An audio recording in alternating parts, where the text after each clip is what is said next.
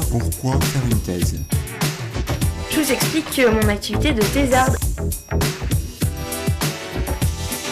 Vous savez que je dois remettre ma thèse en juin. Et juin, c'est même pas dans trois mois, c'est demain. Une thèse euh, sur quoi Sur. Euh, sur rien. Mais, euh, excuse-moi, mais euh, il y a des gens que, que ça intéresse, ce-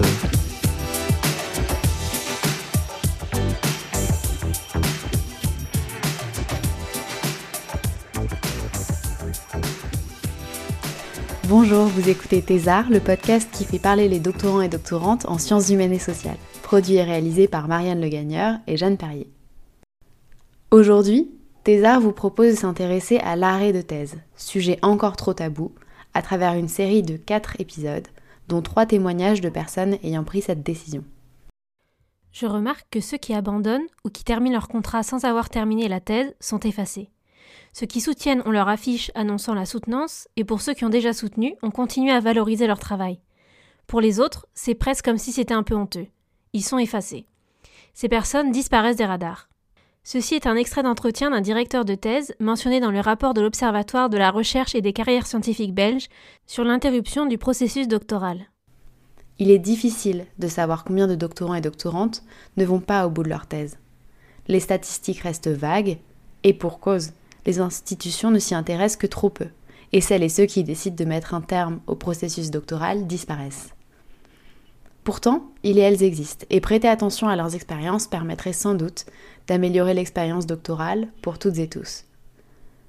Alors même si cet épisode ne vous concerne pas directement, nous sommes persuadés que vous vous retrouverez dans certaines analyses et expériences partagées ici, car au final elles soulignent bien tous les dysfonctionnements structuraux du doctorat. Dans la première partie de cette série, nous vous proposons d'écouter Baptiste De Thiers, chercheur à l'Observatoire de la recherche et des carrières scientifiques en Belgique.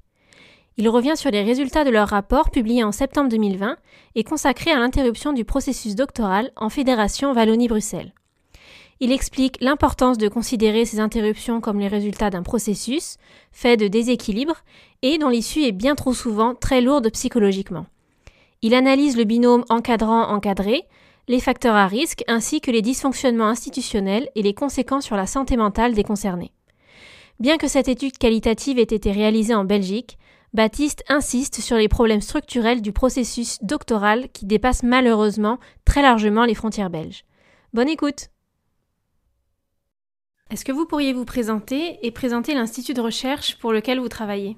Oui, donc euh, Baptiste De Thiers, je suis docteur en sciences politiques et sociales, euh, plus précisément en sociologie de l'Université de Liège, et euh, je travaille à l'Observatoire de la recherche et des carrières scientifiques euh, depuis sa création en 2018, en Belgique donc. C'est un service qui est issu d'un accord entre les universités de la Fédération Wallonie-Bruxelles.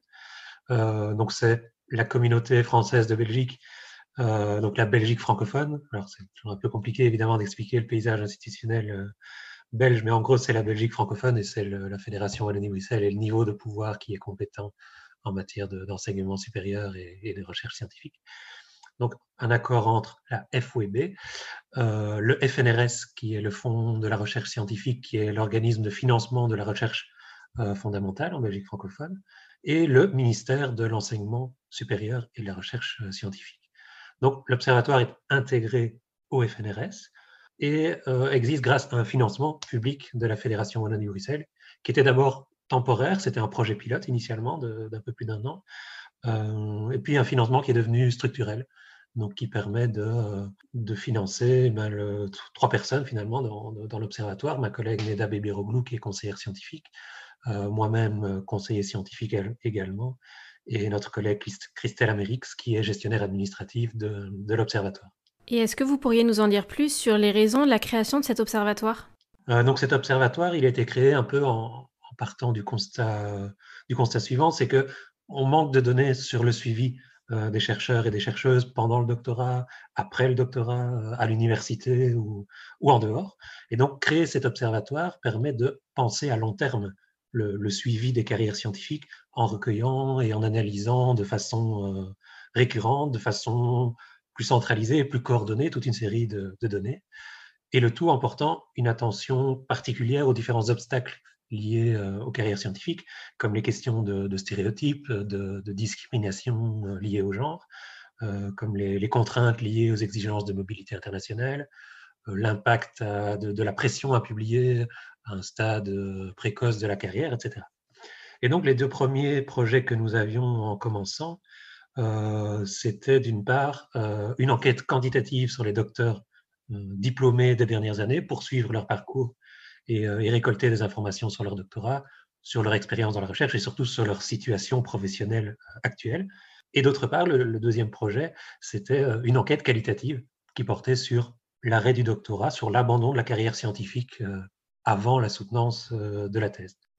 Et qu'est-ce qui vous a poussé en fait à mener cette recherche sur l'interruption du processus doctoral?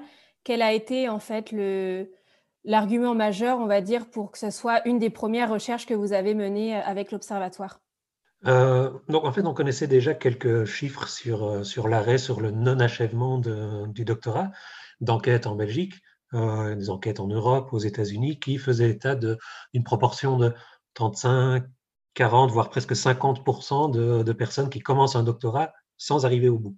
il y a déjà toute une littérature qui, scientifique qui existe, qui s'intéresse aux raisons de, ce phénomène, parfois quanti, parfois quali, euh, et qui fait état de plusieurs facteurs pouvant jouer un rôle comme euh, euh, l'appropriation du sujet de thèse, comme le soutien du promoteur ou de la promotrice, comme, le financement, puisqu'il apparaît que les doctorats non financés ont un taux de réussite plus faible.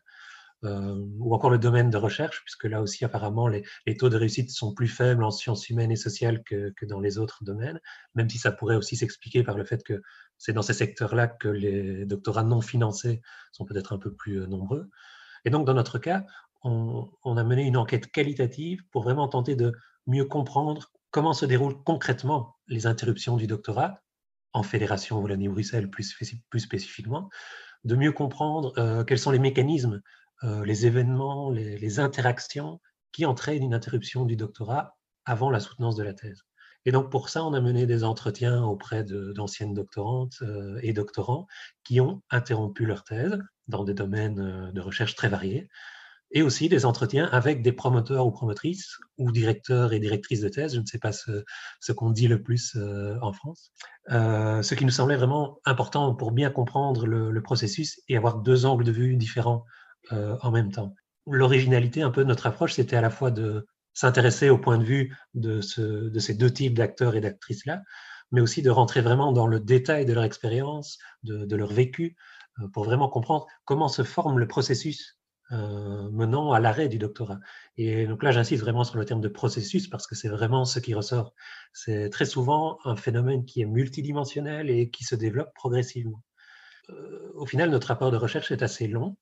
Euh, on en a fait une synthèse de, 10 pages, plus accessible, qui peut peut-être circuler un peu plus facilement, mais le rapport complet en fait 80 euh, pour vraiment mettre en avant le matériau empirique et, permettre justement de bien comprendre, d'aller plus profondément dans, le vécu des personnes, avec beaucoup d'extraits d'entretien, et de pouvoir pleinement se rendre compte du phénomène, du fonctionnement du doctorat et de ses impacts aussi euh, sur les individus. Et justement, en termes de méthodologie, est-ce que vous avez eu certaines euh, difficultés ou certaines réticences de la part des enquêtés, que ce soit des doctorants, des doctorantes ou des euh, directeurs et directrices, par rapport justement euh, au sujet de, cette recherche, en fait, au sujet de cette thématique? En fait, pour la constitution de l'échantillon, on n'a pas rencontré de réticences particulières. il faut dire aussi qu'on a abordé ça sous l'angle du doctorat en général et de l'arrêt du doctorat en particulier. Euh, dans les entretiens, on va toujours demander aux, personnes d'expliquer leur travail, ce qu'elles font concrètement, avec qui elles le font, euh, de quelle manière, et leur perception de tout ça. Donc les entretiens se déroulent toujours de façon très simple, très détendue, et puis surtout aussi sans, jugement, qui paraît euh, très important, d'autant plus lorsque la personne interrogée est susceptible de, de vous raconter des situations négatives, puisqu'on avait quand même un angle qui était relativement négatif, même si ce n'était pas uniquement. Et avant d'aborder les résultats du rapport, est-ce que vous pourriez euh, nous parler de l'utilisation que vous faites de choisir plutôt l'arrêt ou l'interruption de la thèse plutôt que de parler d'abandon? Parce que couramment, on entend souvent euh, abandon de la thèse. Oui, effectivement, on entend très souvent euh, abandon et en anglais, il y a le terme drop-out qui, qui, se traduit aussi régulièrement par, par abandon. Et là, il nous semblait que ça ne ça ne reflétait pas vraiment les différentes histoires, les différents témoignages qu'on avait entendus, que le terme d'abandon donnait peut-être l'impression d'une trop grande responsabilité individuelle du doctorant ou, de la doctorante, alors qu'en fait, il y a plein de situations euh, différentes et parfois le, doctorat est arrêté ou interrompu euh, sans que ce soit euh, sa propre volonté. et donc là, le terme interruption nous semblait meilleur. On utilise aussi arrêt, mais on a choisi interruption, notamment dans, le titre, précisément parce qu'il y a des personnes qui interrompent sans que forcément ce soit un arrêt définitif. Donc voilà, on parle plutôt d'interruption temporaire ou définitive du doctorat. Ça nous semblait refléter beaucoup plus la situation que de parler vraiment d'abandon, même si c'est un terme qui peut quand même être utilisé à, certains moments. Et est-ce que vous pouvez nous expliquer les principaux résultats de cette recherche et notamment peut-être pourquoi vous avez choisi d'organiser le rapport en trois temporalités avec euh, une première phase, une deuxième phase et une troisième phase qui correspondent à des moments différents du, doctorat et de cette interruption? Oui, oui, tout à fait. Donc le, rapport a vraiment été construit en fonction de ce qui est ressorti euh, des entretiens.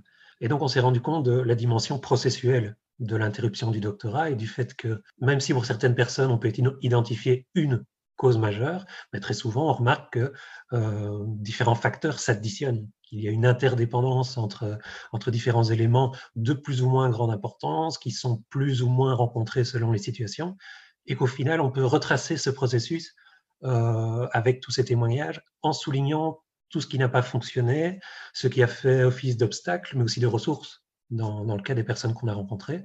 Et ça offre une vue d'ensemble du doctorat du point de vue de son non-achèvement. Ça ne veut pas dire que ce qu'on ressort de notre étude est euh, terriblement novateur, mais l'intérêt tient notamment à cette mise en avant du matériau empirique, grâce auquel on peut précisément se rendre compte euh, de ce que peut être concrètement l'arrêt du doctorat. Euh, et donc, on a effectivement découpé le, rapport en, trois phases. Euh, c'est la deuxième qui constitue un peu le, corps du texte, c'est le déroulement proprement dit du, doctorat avec les interactions, les problèmes qui deviennent progressivement difficiles à surmonter. Mais on a aussi voulu faire une place à ce qui se passe avant et après. Du coup, on a cette première phase dans laquelle on décrit les conditions initiales du doctorat les motivations initiales, euh, le recrutement, les conditions matérielles de travail au départ. Euh, est-ce qu'on a un bureau, un ordinateur à disposition? Les conditions d'accueil. Est-ce qu'on est présenté aux collègues? Est-ce qu'on est intégré dans une équipe, etc. Euh, et donc c'est parfois une série de petites choses qui, même si elles peuvent paraître avoir peu d'importance au final, et ne sont pas perçues comme la cause de l'arrêt du doctorat, mais elles font souvent partie d'un ensemble qui finira euh, tôt, ou, tôt ou tard par ne plus fonctionner. Donc ça nous semblait intéressant aussi de, le mentionner et de le mettre en avant. Et donc ce, qui ressort euh, dans, cette partie-là tout d'abord, c'est qu'il apparaît qu'en Belgique francophone, en tout cas, on a des profils très différents de personnes qui, euh, entament un doctorat. certaines sont déjà passionnées par la recherche et le doctorat, c'est un projet qui, est là de longue date, mais on a aussi, pour le dire très synthétiquement, hein, des personnes à qui on a proposé un doctorat qui n'y avaient pas particulièrement pensé auparavant, euh, qui sont quand même un minimum intéressés par, euh, par le projet proposé, hein, mais qui y voient une opportunité d'emploi finalement, presque, presque comme une autre. Euh, et donc, comme le dit une, doctorante dans l'étude, mais la thèse, c'était pas du tout un objectif. Et elle s'est un peu lancée en disant, mais, pourquoi pas? Et donc, c'est pas forcément un problème en soi, mais il semble que c'est une donnée à laquelle on ne fait plus particulièrement attention par après. C'est un peu comme le fait de commencer une thèse sur un sujet que personne ne maîtrise un minimum dans, dans le labo.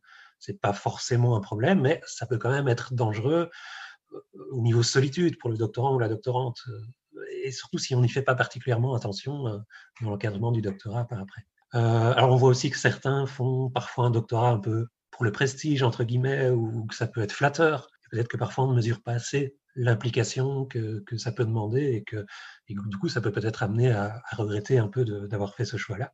Et puis surtout, euh, il apparaît dès le départ qu'il n'y a pas vraiment de discussion sur ce qu'est le doctorat, sur ce que le directeur ou la directrice de thèse attend du doctorant ou de la doctorante, euh, notamment sur la question de l'autonomie dans, le travail dans le travail doctoral, qui est un peu au centre de, notre analyse.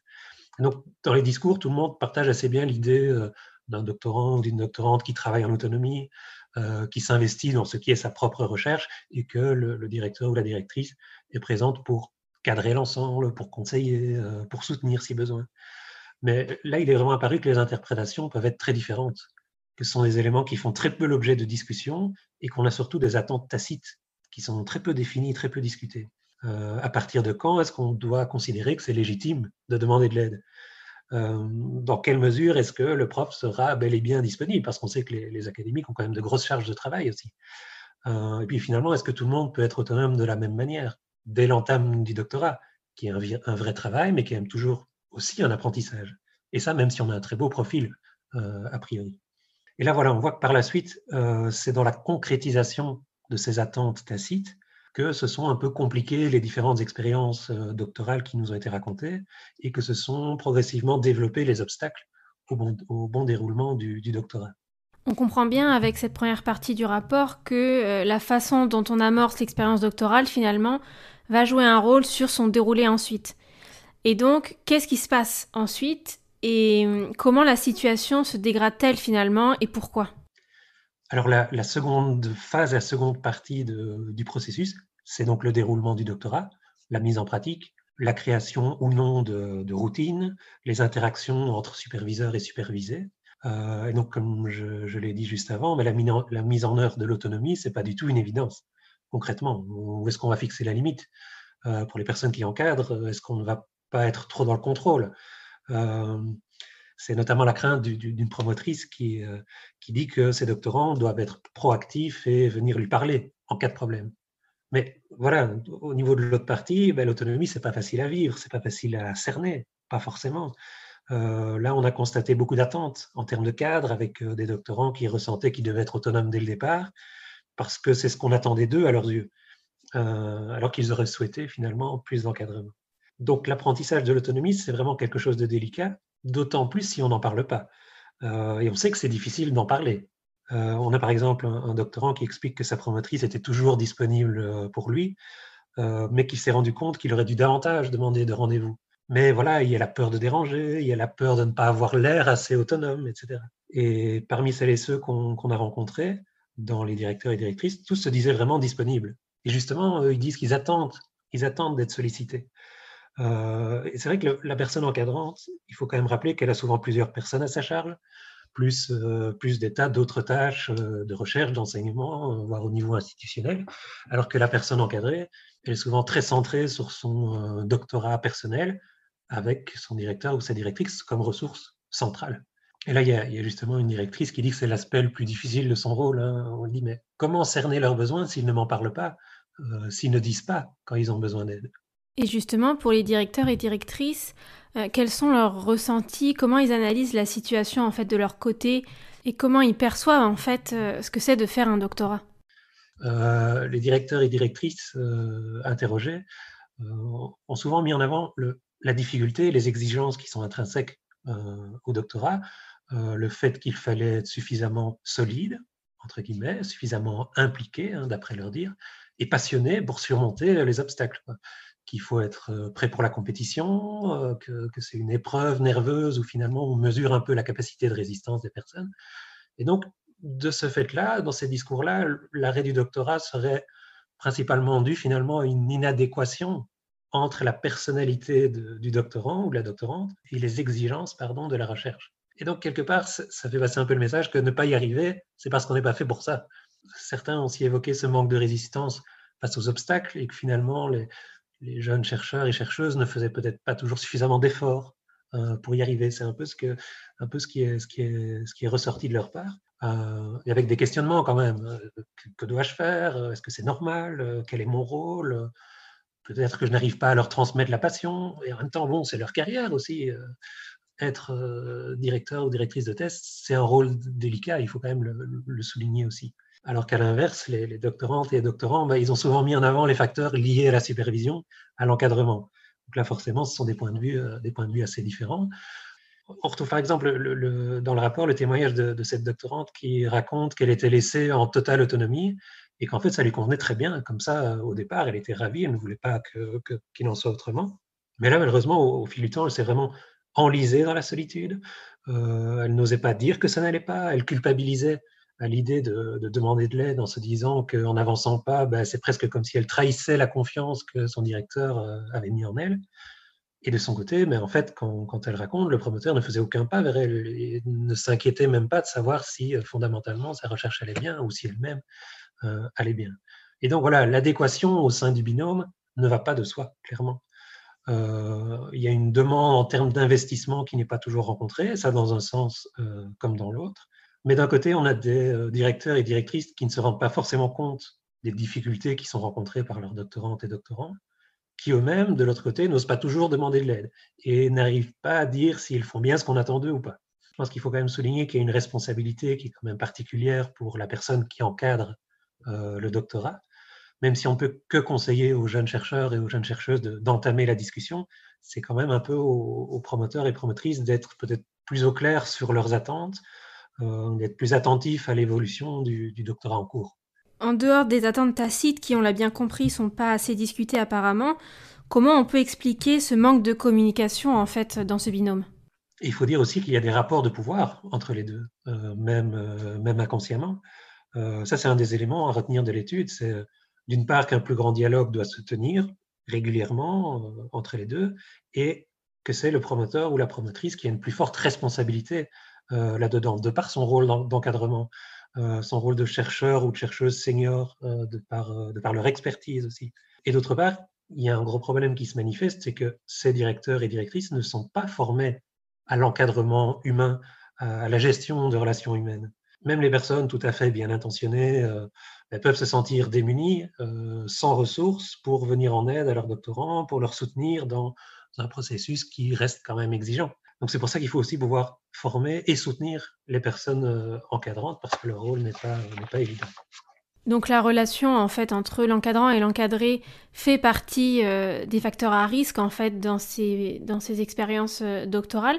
Mais est-ce que vous avez pu identifier d'autres problématiques dans les entretiens que vous avez recueillis? Au-delà de ces questions d'équilibre et d'inadéquation, on a aussi recueilli une série de témoignages plus lourds euh, par exemple, un, manque de respect ressenti par une doctorante qui parle même de maltraitance psychologique dans son cas. Euh, elle raconte avoir eu le sentiment d'être négligé, négligeable, euh, quelqu'un qu'on peut juste utiliser. Hein, ce, sont des mots assez durs. on a aussi une autre doctorante qui nous a fait part de, harcèlement moral subi auprès d'une personne qui l'encadrait. voilà, où elle raconte qu'elle s'est sentie dépossédée de sa propre recherche, elle racontait avoir subi un peu des comportements euh, hostiles très très récurrents, s'être sentie nulle, sentie inutile, bête. Euh, elle dit qu'elle en a parlé même à son, à son directeur, mais qu'il n'a pas du tout réagi. Et voilà, elle a fini par arrêter dans un état de faiblesse psychologique euh, assez important. On a aussi d'autres témoignages qui concernaient des comportements bah, jugés tout à fait inadéquats de la part de leur directeur ou directrice, notamment directement liés au fait d'avoir des enfants ou de prévoir euh, d'en avoir. Voilà, ce sont aussi des témoignages très poignants, parfois choquants, hein, de, burn-out, de harcèlement, de discrimination. Pour nous, il était important aussi de, pouvoir en rendre compte, de montrer que ça existe et que finalement, c'est peut-être pas si rare que ça non plus. Donc, il doit aussi y avoir une, prise de conscience à, ce niveau-là. Euh, est-ce qu'on peut dire, en fait, après la lecture de ce rapport, qu'il y a un profil type du doctorant ou de la doctorante qui arrête sa thèse euh, ou des conditions qui poussent à cette situation. Parce que euh, vous parlez de, par exemple, des caractéristiques à risque. Et donc, est-ce qu'on pourrait dire qu'il y a un, profil type où, au final, euh, tout le monde peut être concerné par ce genre de situation? C'est un peu compliqué de répondre par rapport à un profil type. moi, je dirais plutôt qu'il y a une série de facteurs de risque. il y a la question de, la passion pour la recherche au départ, il y a la question du choix du sujet, de l'expertise de la personne encadrante sur, euh, sur le sujet en question, euh, mais que tout ça n'est pas forcément un problème, qu'en tout cas, il faut pouvoir en être conscient et mettre en place un certain suivi pour s'assurer que, que, tout se passe bien, mais euh, ça ne doit pas forcément être on arrivait à avoir des, des critères discriminants, des, des, profils que l'on écarterait directement. Bien sûr, plus on cumule les différents facteurs de risque, et plus ça devient euh, compliqué. Donc évidemment, il faut prendre conscience de ça et ça peut faire partie du choix de, de commencer euh, ou non un doctorat. Mais on a le sentiment, en tout cas par rapport à, à, notre enquête, que ce sont toute une série de facteurs de risque qui ne sont plus pris en compte par la suite. Et donc, c'est peut-être là aussi qu'il y, a, qu'il y a un problème. Et dans ces facteurs, il y a effectivement le financement qui est un, facteur assez important. Il y a visiblement une, grosse importance au niveau statistique, en tout cas entre les personnes qui, qui sont financées pour faire leur thèse et, les personnes qui ne le sont pas par rapport à, l'arrêt ou non-achèvement du doctorat. Donc c'est vrai que c'est un gros facteur de risque. Il y a une petite particularité dans notre recherche, c'est vrai que c'est un peu une limite, c'est qu'on n'a pas de témoignages de doctorants ou doctorantes euh, qui n'avaient pas de financement euh, pour sa thèse. Donc ici, on n'a eu que des personnes qui ont eu soit des contrats euh, d'assistanat, soit, euh, soit des bourses euh, de recherche. Mais on l'évoque quand même dans, dans, le rapport, notamment avec les profs, où on voit que certains ben, refusent tout simplement, disent non, un doctorat non financé, c'est pas possible, c'est pas mettre les personnes dans, dans de bonnes conditions et, et, et c'est vraiment pas une bonne chose. Il faut être payé pour faire euh, ce type de, ce type de travail. Et alors, les, quelques personnes qui étaient plutôt favorables, c'était plutôt dans les sciences humaines euh, et sociales, dans, notre, échantillon en tout cas, qui euh, voulaient laisser la possibilité d'effectuer une thèse euh, sans financement. Il est clair que les réalités entre les différents domaines de recherche peuvent être assez différentes. Une petite précision aussi par rapport aux, statistiques sur, sur le financement, parce que ça a été pas mal relayé, euh, notamment sur les réseaux sociaux, à la suite de, la publication du rapport, où beaucoup de personnes avaient flashé un peu sur le, le chiffre de 50% de, de, d'arrêt de, la thèse ou 50% d'abandon. Et donc là, je pense qu'il est important de préciser, comme, comme, comme on l'avait fait euh, sur les réseaux sociaux, que c'était un chiffre à considérer vraiment avec prudence. En fait, on parle souvent, selon les différentes sources internationales, d'un taux de réussite qui tourne autour de 50% 8 à 10 ans après le début du doctorat. Puis on a un taux d'abandon probable autour de 35 voire 40%. Et puis on a aussi une sorte d'entre-deux plus ou moins indéterminé de de doctorat toujours en cours. Vraiment, il ne s'agit pas de dire, par exemple, que les doctorantes et doctorants auraient une chance sur deux de réussir. La réalité est quand même, euh, est quand même beaucoup plus complexe.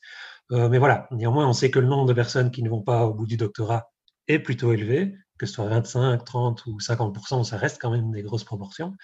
Et donc ici, les statistiques, elles sont surtout indicatives et c'est que un des points de départ de, notre étude qui, elle, est strictement qualitative.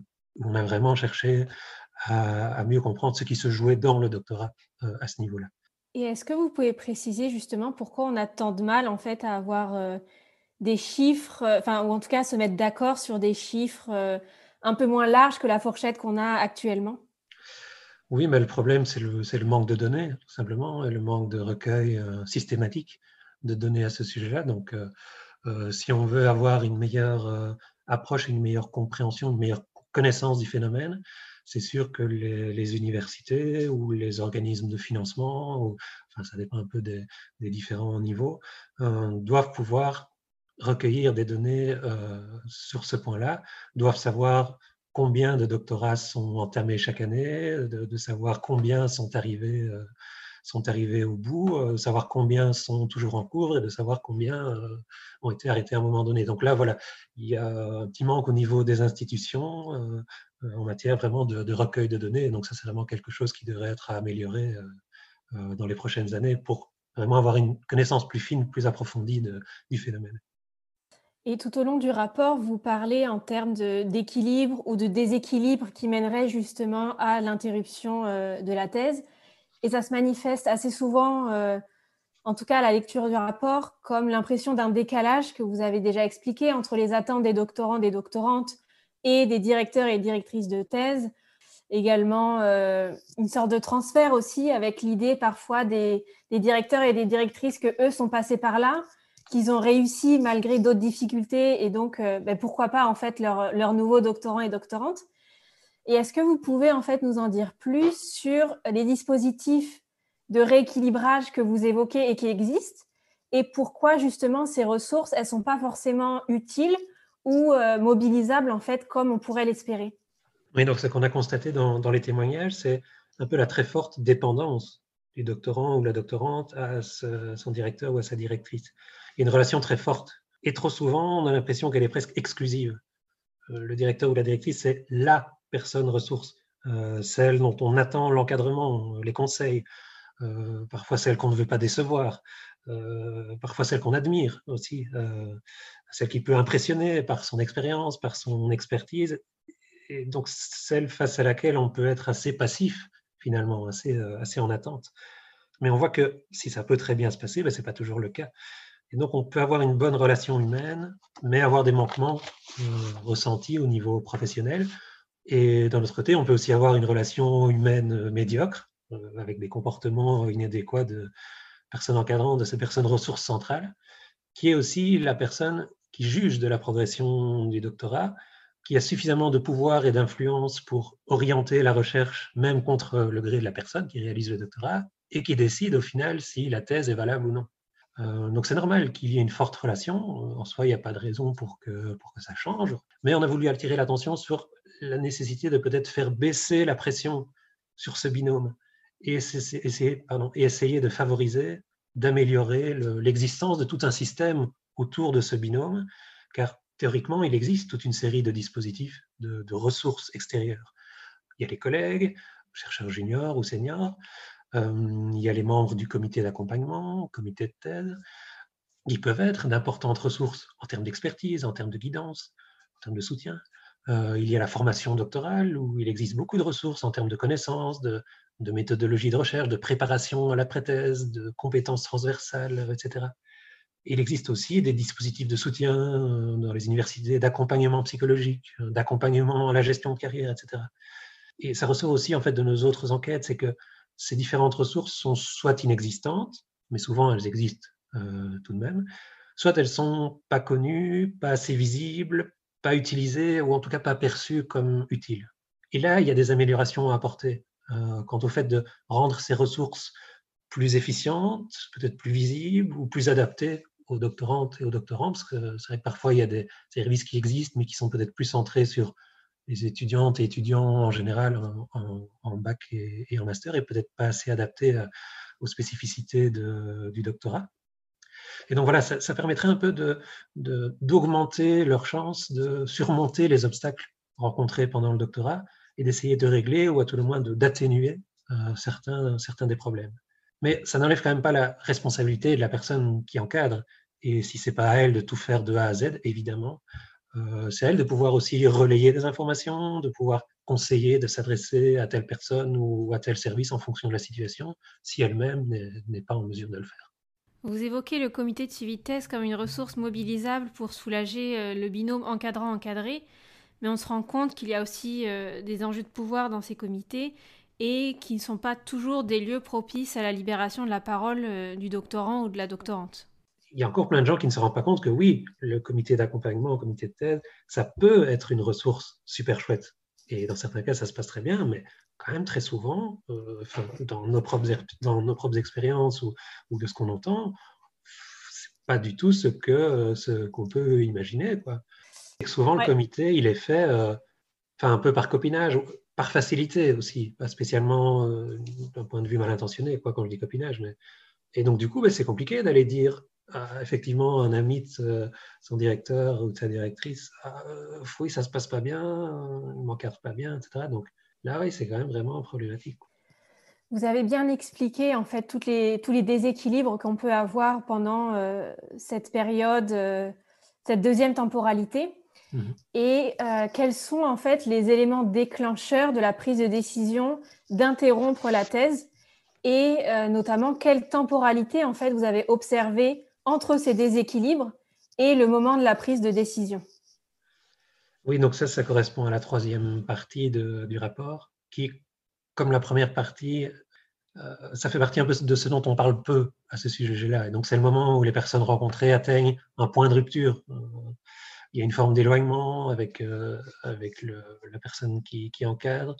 On a des sentiments de perte de sens, de, souffrance qui accompagnent les, obstacles du processus c'est un processus, le doctorat, dans lequel l'investissement euh, personnel est souvent quand même fort important.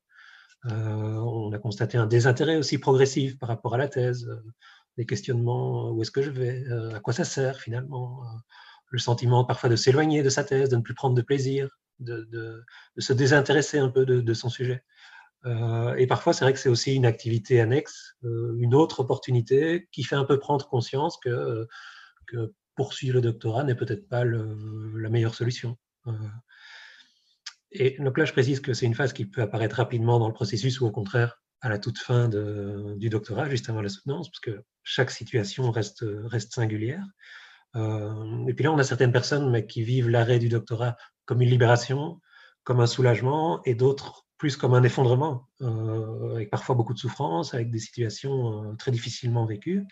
Et là, par exemple, euh, voilà, on a six personnes sur les douze dans, l'échantillon qui ont fini en burn-out, que ce soit à cause de harcèlement, de, grosses difficultés dans la rédaction de, la thèse, ou, ou d'un enlisement un peu progressif dans une sorte d'inertie dont on ne parvient pas à sortir. Donc là, on parle de crise d'angoisse, hein, on parle de, de souffrance d'être au travail, on parle de dépression, euh, notamment par exemple cette doctorante qui, raconte dans le rapport euh, avoir le sentiment d'avoir perdu quatre ans de sa vie, euh, tout en estimant que c'est entièrement sa faute. donc c'est assez, c'est assez dur. Et finalement, dans l'entretien, on se rend compte aussi que, et elle se rencontre, même si c'est presque péniblement, que qu'en fait, c'est pas entièrement de sa faute et qu'effectivement, euh, elle avait un, directeur de thèse qui n'était pas là ou qui, ne s'est pas vraiment soucié de, sa progression. Mais voilà, ce sont des sentiments très forts et très durs qui font que de devoir euh, ressentir une forme d'échec à la fin du doctorat, ben, ça peut être vraiment vécu euh, très difficilement. Et alors, heureusement, c'est pas comme ça pour tout le monde. Et donc là, il faut, le rappeler aussi. Il y a plein de doctorats qui se passent très bien. Voilà, on, va le rappeler et, et, le souligner pour tout le monde.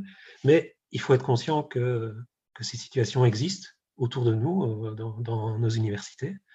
Et comment réagissent les directeurs et les directrices de thèse face euh, à ces décisions d'interrompre euh, le doctorat ou, d'arrêter? En fait, très souvent, en parlant des cas qu'ils ont suivis, ils expliquaient l'arrêt du doctorat par un problème psychologique, par des éléments un peu externes à leur fonction. Donc là, c'était assez intéressant de constater cette récurrence dans, dans leur discours. Et ça montre aussi qu'il est difficile pour les directeurs et directrices de se rendre compte de ce qui se passe dans la tête de leurs doctorants. Euh, on a quand même quelques personnes qui ont expliqué s'être senties démunies, avoir l'impression de ne pas avoir de levier, de, ressources, euh, comme une promotrice qui raconte qu'une de ses doctorantes a fait un burn-out, enfin, elle n'est plus venue du jour au lendemain, elle dit mais je ne l'ai pas venir et j'ai pas compris. J'ai toujours pas compris d'ailleurs ce qui, ce qui s'est passé. Et est-ce que vous avez pu euh, comprendre ou en tout cas apercevoir comment la décision d'interrompre la thèse était perçue, donc pas forcément par le doctorant et la doctorante, parce que là, vous l'avez euh, expliqué, mais notamment par son entourage professionnel ou même s'ils ont parlé aussi de leur famille, c'est-à-dire le poids de, du regard de la famille sur cette, euh, cette décision d'interrompre en fait ce, cette thèse et ce processus-là.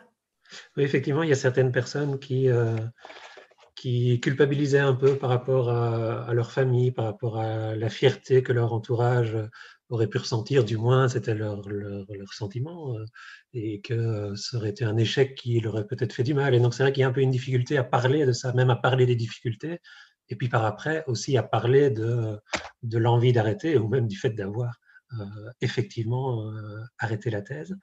donc ça peut être assez compliqué, notamment un doctorant qui explique qu'il a toujours toujours tout bien réussi dans sa scolarité. Ça a toujours été très facile pour lui, euh, ses études secondaires, ses études supérieures à l'université. Donc le doctorat, c'était un peu sa route toute tracée, toute tracée, en tout cas celle qu'on lui indiquait depuis toujours, et donc il s'était jamais vraiment posé de questions. Et qui du coup se disait, zut, alors je, ne corresponds pas à l'étiquette que tout le monde m'a toujours assignée. Et donc, euh, est-ce que ça ne risque pas de décevoir les gens? Et puis moi-même, finalement, qu'est-ce que ça signifie? Euh, si je ne suis pas cette personne qui réussit tout, tout le temps et qui suis-je? Euh, Donc c'est vrai que ça peut, être, euh, ça peut être assez dur également. Euh, ensuite, par rapport à l'entourage professionnel, l'annonce des décisions d'arrêter était finalement un peu le, le reflet de la relation qu'entretenaient les, deux personnes. Et donc, on a parfois des, réactions de compréhension, parfois il y a des réactions un peu d'indifférence finalement, de dire, oh bah oui, d'accord, bon, bah, je signe le, le, le, bon de sortie et puis bah, au revoir, à bientôt. Hein. Euh, et puis parfois, ça se passe un peu, un peu plus mal avec euh, des reproches, euh, de la culpabilisation, qui finalement voilà, n'était que ce qui avait déjà eu lieu dans toute la relation auparavant, qui quelque part n'était pas toujours une surprise, mais qui, qui là aussi sont des moments assez, difficiles, assez difficiles à passer. Ce qui est intéressant aussi dans le rapport, justement, c'est que donc vous commencez avant la décision de l'interruption, mais vous allez aussi après. Mhm. Et donc, est-ce que vous pouvez nous dire concrètement, en fait, qu'est-ce qui se passe après un arrêt de thèse pour essayer de démystifier aussi un petit peu cette, euh, cette décision-là et en fait, comment les personnes interrogées dans votre rapport s'en sortent et s'en sont sorties? Mhm. Donc, effectivement, ça, découle de, de, tout ce qui s'est passé euh, avant et au moment de prendre euh, la décision d'arrêter. Et donc là, la transition professionnelle, bah, elle se déroule de façon très variable, notamment en fonction de l'expérience plus ou moins traumatisante euh, du processus doctoral qui a dû être interrompu, ou euh, aussi de la nécessité financière parfois de trouver une nouvelle occupation euh, professionnelle. donc là, le, caractère variable de la transition peut être lié un peu à, la capacité de ces personnes-là à faire le deuil quelque part du doctorat et à considérer cette expérience-là comme un échec qu'on va regretter, qu'on regrette amèrement, ou comme une période aux apports qui sont quand même euh, positifs. Donc là, on a des personnes qui parfois étaient très loin euh, dans, la dépression, dans le burn-out, et pour qui ça a été très difficile de s'en sortir. Euh, certains ont pu compter sur leur entourage, sur leur conjoint pour les soutenir psychologiquement, mais aussi financièrement, pour permettre d'un peu d'un peu se ressourcer ou en tout cas essayer de, de s'en sortir et de, de, reprendre un peu du poil de la, de la bête euh, psychologiquement et, physiquement même aussi euh, parfois. On a d'autres personnes qui se sentaient un peu au fond du trou et qui finalement ont quand même dû euh, reprendre du boulot et pour qui ça a été très difficile. Et donc, on a rencontré des personnes qui avaient arrêté depuis un an, parfois depuis cinq ans. et voilà, on a encore des personnes qui, plusieurs années après, sont toujours en train d'essayer de s'en remettre ont parfois énormément de rancœur, ont parfois des séquelles presque physiques, euh, des troubles de la concentration, euh, des choses comme ça. Donc, il y a des impacts qui sont vraiment euh, extrêmement importants. Il y en a qui ont effectué une transition, on va dire, positive dans le sens où elles ont pu rebondir, trouver autre chose. Notamment, il y a plusieurs personnes qui sont allées dans l'enseignement non universitaire, qui ont trouvé leur voie, d'autres qui sont allées dans cette voie-là et qui attendent un peu de voir si ça va leur convenir ou pas. Donc, il y a toujours un peu d'incertitude. Et puis alors, on a donc des, transitions beaucoup plus difficiles, beaucoup plus pardon, positives, au contraire, où là, on a des personnes qui expliquent vraiment euh, que voilà, le doctorat, ben, c'est dommage que ça se soit arrêté, mais que finalement, ben, ce n'était peut-être pas fait pour eux, ou en tout cas, la manière dont ça s'est passé voilà, n'était peut-être pas assez favorable. Euh, mais qui explique bien avoir acquis toute une série de compétences, avoir acquis l'expérience professionnelle, euh, avoir appris peut-être un peu sur eux-mêmes aussi, avoir appris d'avoir rencontré des obstacles, d'avoir rencontré euh, une sorte euh, d'échec, et qui considère un peu ce, passage à l'université comme une expérience, comme une transition, même si l'objectif de départ, qui est toujours d'arriver à une thèse au bout des, trois ou quatre ans, même si ça, ça n'a pas été rempli, mais c'est pas forcément grave, puisqu'on en a quand même, on a quand même récolté beaucoup de choses, beaucoup de choses positives, une belle expérience. Euh, donc voilà, ça c'est aussi euh, important à souligner. Ça se passe pas forcément euh, mal, mais il y a aussi le, côté humain, la relation avec les autres personnes qui entrent beaucoup en jeu. Et, oui, le, soutien de l'entourage, tout ça est évidemment, tout ça est évidemment important. donc c'est vrai que c'était intéressant aussi pour nous et important de souligner ça, de le mettre en avant et de montrer ce qui se passe après. Donc voilà, tout ça est lié à, au processus en lui-même du, doctorat et, à la manière dont, ça s'est passé très souvent. Et le révéler permet justement aussi de lever certains tabous sur cette euh, après-interruption euh, de la thèse. Et justement, un autre tabou auquel on fait souvent face, c'est la question de la santé mentale des doctorants et des doctorantes. Et donc, tout au long du rapport, on ressent la, la problématique du rapport encadrant-encadré, mais aussi toutes ces souffrances psychologiques pour certaines, euh, certains et certaines, et cette, euh, cette question de la santé mentale. Et donc, quelles sont vos recommandations pour améliorer l'expérience de cette thèse et notamment éviter les situations assez dramatiques de mal-être psychologique euh, qui peuvent amener à des situations, comme vous l'avez décrit, de, burn-out et de, et de séquelles, en fait, jusqu'après cette décision d'interrompre la thèse? Oui, c'est vrai qu'on sait que les doctorantes et doctorants sont particulièrement touchés par les problèmes de santé mentale. Il y a des études qui ont montré ça notamment à, l'université de Gand il n'y a pas très longtemps, qui montrent que c'est un public qui est particulièrement touché euh, par ces problèmes-là. Et ici, si on n'a forcément rencontré que quelques cas dans notre étude, puisque c'est une étude qualitative avec un, échantillon relativement réduit, mais la facilité avec laquelle on a recueilli de tels témoignages, là, doit vraiment interpeller l'ensemble de la communauté scientifique. Ça, c'est une première chose à, souligner. Alors, une piste pourrait être que leur entourage professionnel pourrait être mieux formé et informé sur ces aspects, afin de mieux détecter les premiers signes de, ces problèmes et d'y répondre, ou en tout cas d'effectuer, pour effectuer un relais vers des personnes compétentes, euh, et donc de pouvoir essayer d'y répondre de manière, de manière appropriée. Et donc là, il est assez souhaitable hein, que, les universités poursuivent leurs efforts, puisqu'il y a déjà des choses qui se font, pour fournir aux doctorantes et aux doctorants déjà un maximum d'informations sur les différents aspects positifs et négatifs du doctorat, sur les possibilités d'aide qui sont disponibles directement dans l'université ou parfois euh, à l'extérieur, euh, sur ce qui ressort des droits et devoirs des parties, sur ce qui, d'une manière plus générale, peut être considéré comme normal euh, ou pas dans, un doctorat, etc. Aussi, une chose importante, c'est que on l'a aussi souligné à la fin du rapport dans, dans les différentes pistes de réflexion et recommandations, c'est que l'idéal, évidemment, c'est que les doctorantes et doctorants doivent pouvoir sentir que l'institution à laquelle ils appartiennent se préoccupe de leur situation et de leur bien-être. Euh, et là, on a eu plusieurs personnes interrogées qui ont vraiment exprimé directement, explicitement des regrets par rapport au fait qu'il y avait une forme d'impunité qui régnait dans leur université par rapport à certains abus dont elles se disent avoir été victimes elles-mêmes ou dont elles ont pu être euh, témoins.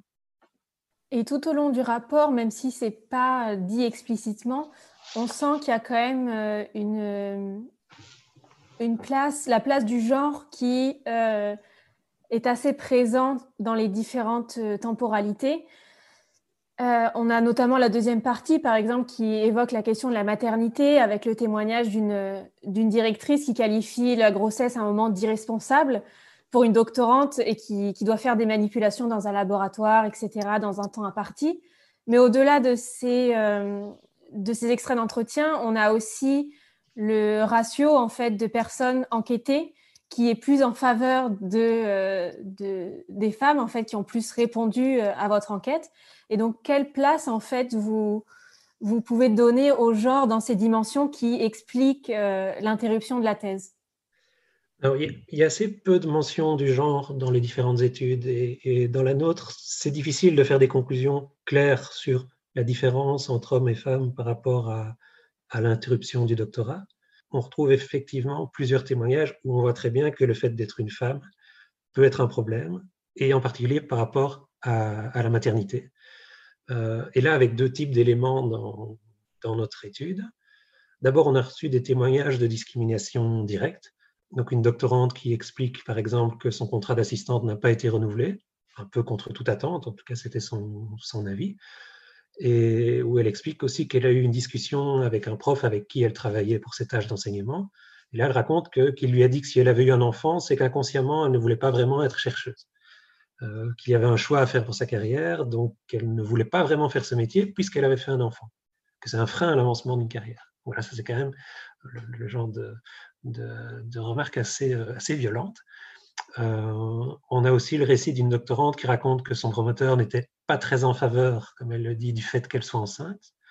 Euh, elle raconte qu'elle a attendu d'être bien certaine que son contrat était euh, garanti jusqu'au bout pour le faire, et puis qu'elle était très stressée à l'idée de, lui annoncer qu'une fois qu'elle a appris qu'elle était enceinte, bah, elle, a très fort, très fort paniqué. donc elle était très stressée à l'idée de l'annoncer à son promoteur, mais à tout le service, parce que l'ambiance était, était, assez mauvaise et qu'elle subissait déjà beaucoup de remarques sexistes euh, en temps normal.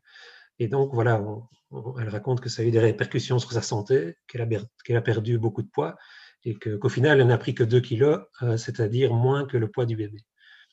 Ce qui est aussi, euh, aussi très interpellant comme, comme type de témoignage. Et ensuite, on a pu aussi montrer des éléments beaucoup plus tacites, beaucoup plus indirects. Donc là, dans, les directeurs et directrices interrogés, déjà personne n'a remis ça en question, hein, première chose directement. Euh, on a plusieurs personnes qui expliquaient clairement qu'elles ne veulent pas se mêler de cette question-là, qu'elles essaient vraiment de montrer qu'il faut respecter le choix de vie d'avoir des enfants, ou de ne pas en avoir d'ailleurs pendant le doctorat, qu'il faut que le congé de maternité soit réellement une pause professionnelle, que le retour doit être encadré, etc. Mais on a aussi recueilli une série de discours où on comprend un peu l'existence d'injonctions euh, tacites ou en tout cas d'opinions qui inconsciemment voilà, peuvent participer à, une culture locale dans laquelle la grossesse ou la parentalité, d'une manière générale, peuvent représenter un obstacle au bon déroulement du, doctorat, avec par exemple, comme vous le disiez, bah, cette cette euh, doctorante qui a été interdite de labo par rapport à sa grossesse puisque c'était un peu euh, trop dangereux par rapport au fœtus. Et effectivement, cette directrice qui raconte ça et qui dit oui, c'est normal qu'elle soit écartée, mais bon, quand même, euh, ça retarde la recherche, c'est très dommage, etc. on a aussi plusieurs personnes qui insistaient beaucoup sur la responsabilité individuelle. ça consiste un peu à dire que si on n'arrive pas à gérer les deux, donc la vie de famille et la vie professionnelle et le doctorat, c'est qu'on ne s'organise pas assez bien personnellement.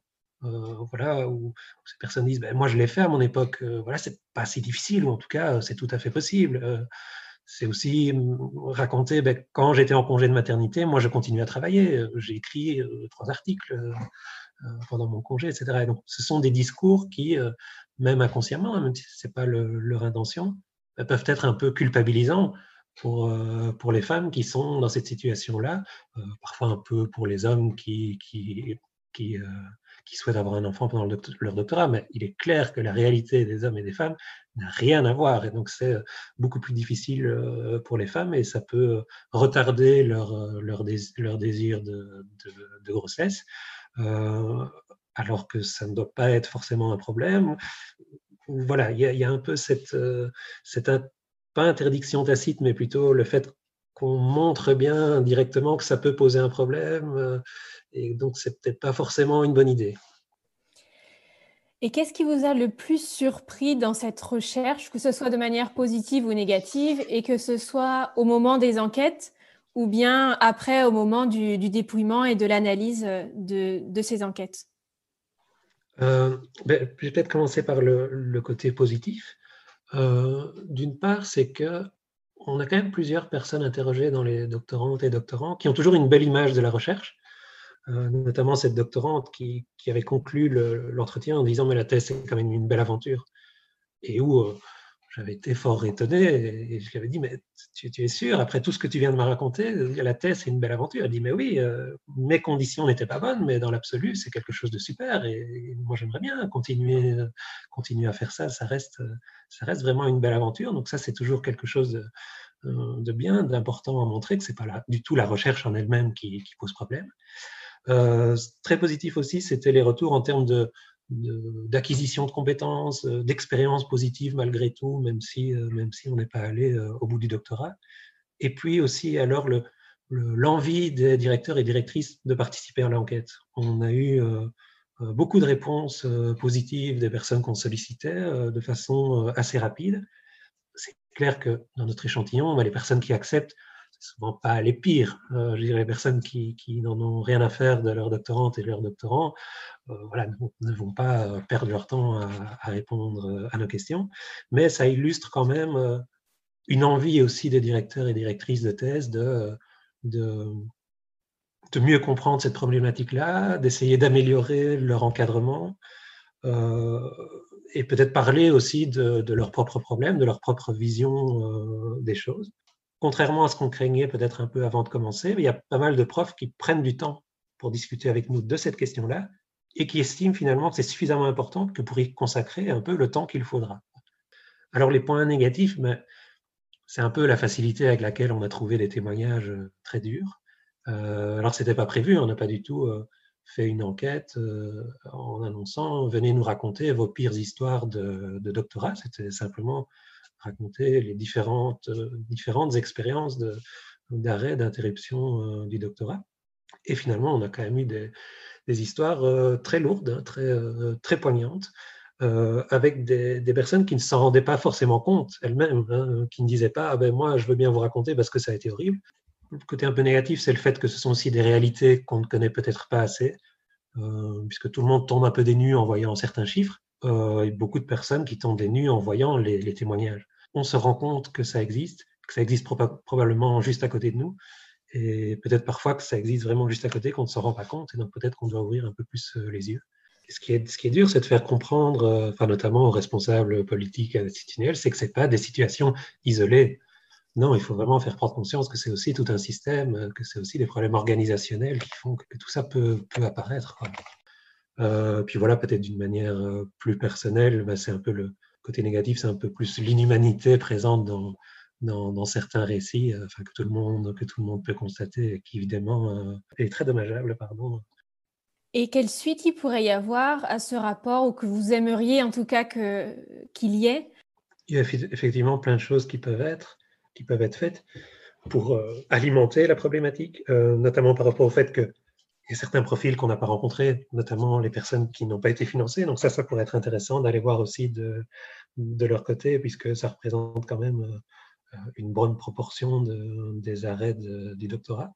Et puis sinon, bah, une, chose, une chose à mettre en place, c'est, comme on le disait aussi tout à l'heure, c'est d'essayer de systématiser et d'améliorer le recueil des données pour pouvoir aussi, euh, au niveau euh, statistique, avoir une image un peu plus, plus claire de la situation ça pourrait être intéressant aussi de, de suivre à plus long terme euh, voilà, les personnes une fois qu'elles ont euh, arrêté. Ce qu'on fait déjà euh, à l'Observatoire pour les personnes qui ont obtenu leur doctorat, mais c'est vrai que ça peut aussi être intéressant de le faire pour, pour les personnes qui ne l'ont pas eu. Et est-ce que vous avez des recommandations culturelles en lien avec ce sujet, des ressources à partager ou des recommandations? Également peut-être concernant le contexte français, parce que là on était, on le rappelle, sur euh, une étude qui a été menée euh, dans une partie de la Belgique. Là c'est vrai que le, contexte français, euh, il est un peu différent, et en même temps je pense que la force de ce rapport-là, c'est de pouvoir un peu transcender les, différentes, les différentes situations singulières. Et même au sein de la Belgique francophone, c'était aussi le but, c'est de pouvoir montrer qu'il y a plein de choses qui rassemblent les doctorants et doctorantes, peu importe leur domaine de recherche, peu importe leur, leur vécu. Euh, et on a pu voir que ça parlait euh, à beaucoup de gens, que euh, ben, tout le monde se rencontre des obstacles, des creux, des doutes, que tout le monde peut expérimenter ou en tout cas peut comprendre ce que c'est d'avoir de, d'avoir une difficulté du rapport à l'autonomie dans, dans, le travail doctoral, de, de, réfléchir à savoir où mettre les limites, de, savoir quand demander de l'aide. Euh, je pense que tout le monde peut aussi se raccrocher à cette question d'asymétrie de pouvoir avec euh, le directeur ou la directrice de thèse, euh, des différences d'intérêt ou de perception ou, d'angle d'approche. Je pense qu'on a suffisamment d'éléments qui parlent à tout le monde pour que vraiment ce soit une lecture qui soit tout à fait recommandable aussi par rapport au, contexte français. Donc là, ben déjà, dans, le rapport, vous trouverez toutes les références qu'on a utilisées, la référence plutôt scientifique ou en tout cas euh, institutionnelle. Et puis sinon, c'est vrai que euh, sur le net, il y a beaucoup de choses qui se font déjà. Enfin, il y a plusieurs podcasts intéressants, hein, Papa PhD, euh, Bien dans ma thèse, le vôtre également, où, on a vraiment de, chouettes témoignages de, doctorantes et de doctorants en cours de thèse. Il y a aussi le, le blog WhatsApp de Sophie Leclerc, là, qui, est, qui est en Belgique, qui est très sympa aussi. Donc voilà, je pense qu'il ne faut pas hésiter à, suivre euh, tous ces comptes, à suivre euh, tous ces médias pour aussi un peu sortir de, son propre doctorat, de sa propre expérience et pouvoir se rendre compte que d'autres personnes dans d'autres pays, dans d'autres contextes, partagent finalement euh, beaucoup de choses qui sont très similaires et ça, ça peut vraiment aider parfois à, surmonter certains obstacles ou à, trouver des ressources, à partager des expériences. Donc je pense que ça peut être que positif d'encourager de, vraiment à, suivre tous ces, différents, tous ces différents supports. Merci à Baptiste de Thiers d'avoir partagé les résultats de cette étude inédite au micro de Thésard, qui appelle à un profond changement institutionnel pour améliorer l'expérience doctorale de toutes et tous. Vous retrouverez un lien vers le site internet de l'Observatoire et vers le rapport dans la description de cet épisode. Afin de démystifier l'arrêt du doctorat et de donner la parole à celles et ceux qui sont passés par là, Thésard vous propose d'écouter les témoignages de trois personnes qui ont accepté de livrer leur récit. Vous retrouverez dès à présent un premier témoignage et nous vous donnons rendez-vous pour la suite dans la deuxième partie de cette série. Le générique est réalisé à partir d'un morceau de Tilif. Vous pouvez nous retrouver et partager avec nous vos remarques et vos questions sur Instagram et Twitter at thésard-es ou par email gmail.com Vos retours nous sont précieux. Pour ne pas rater les prochains épisodes, qui sortent toutes les trois semaines le jeudi, abonnez-vous sur votre plateforme préférée de podcast. Courage pour vos thèses, mais surtout pour tout le reste.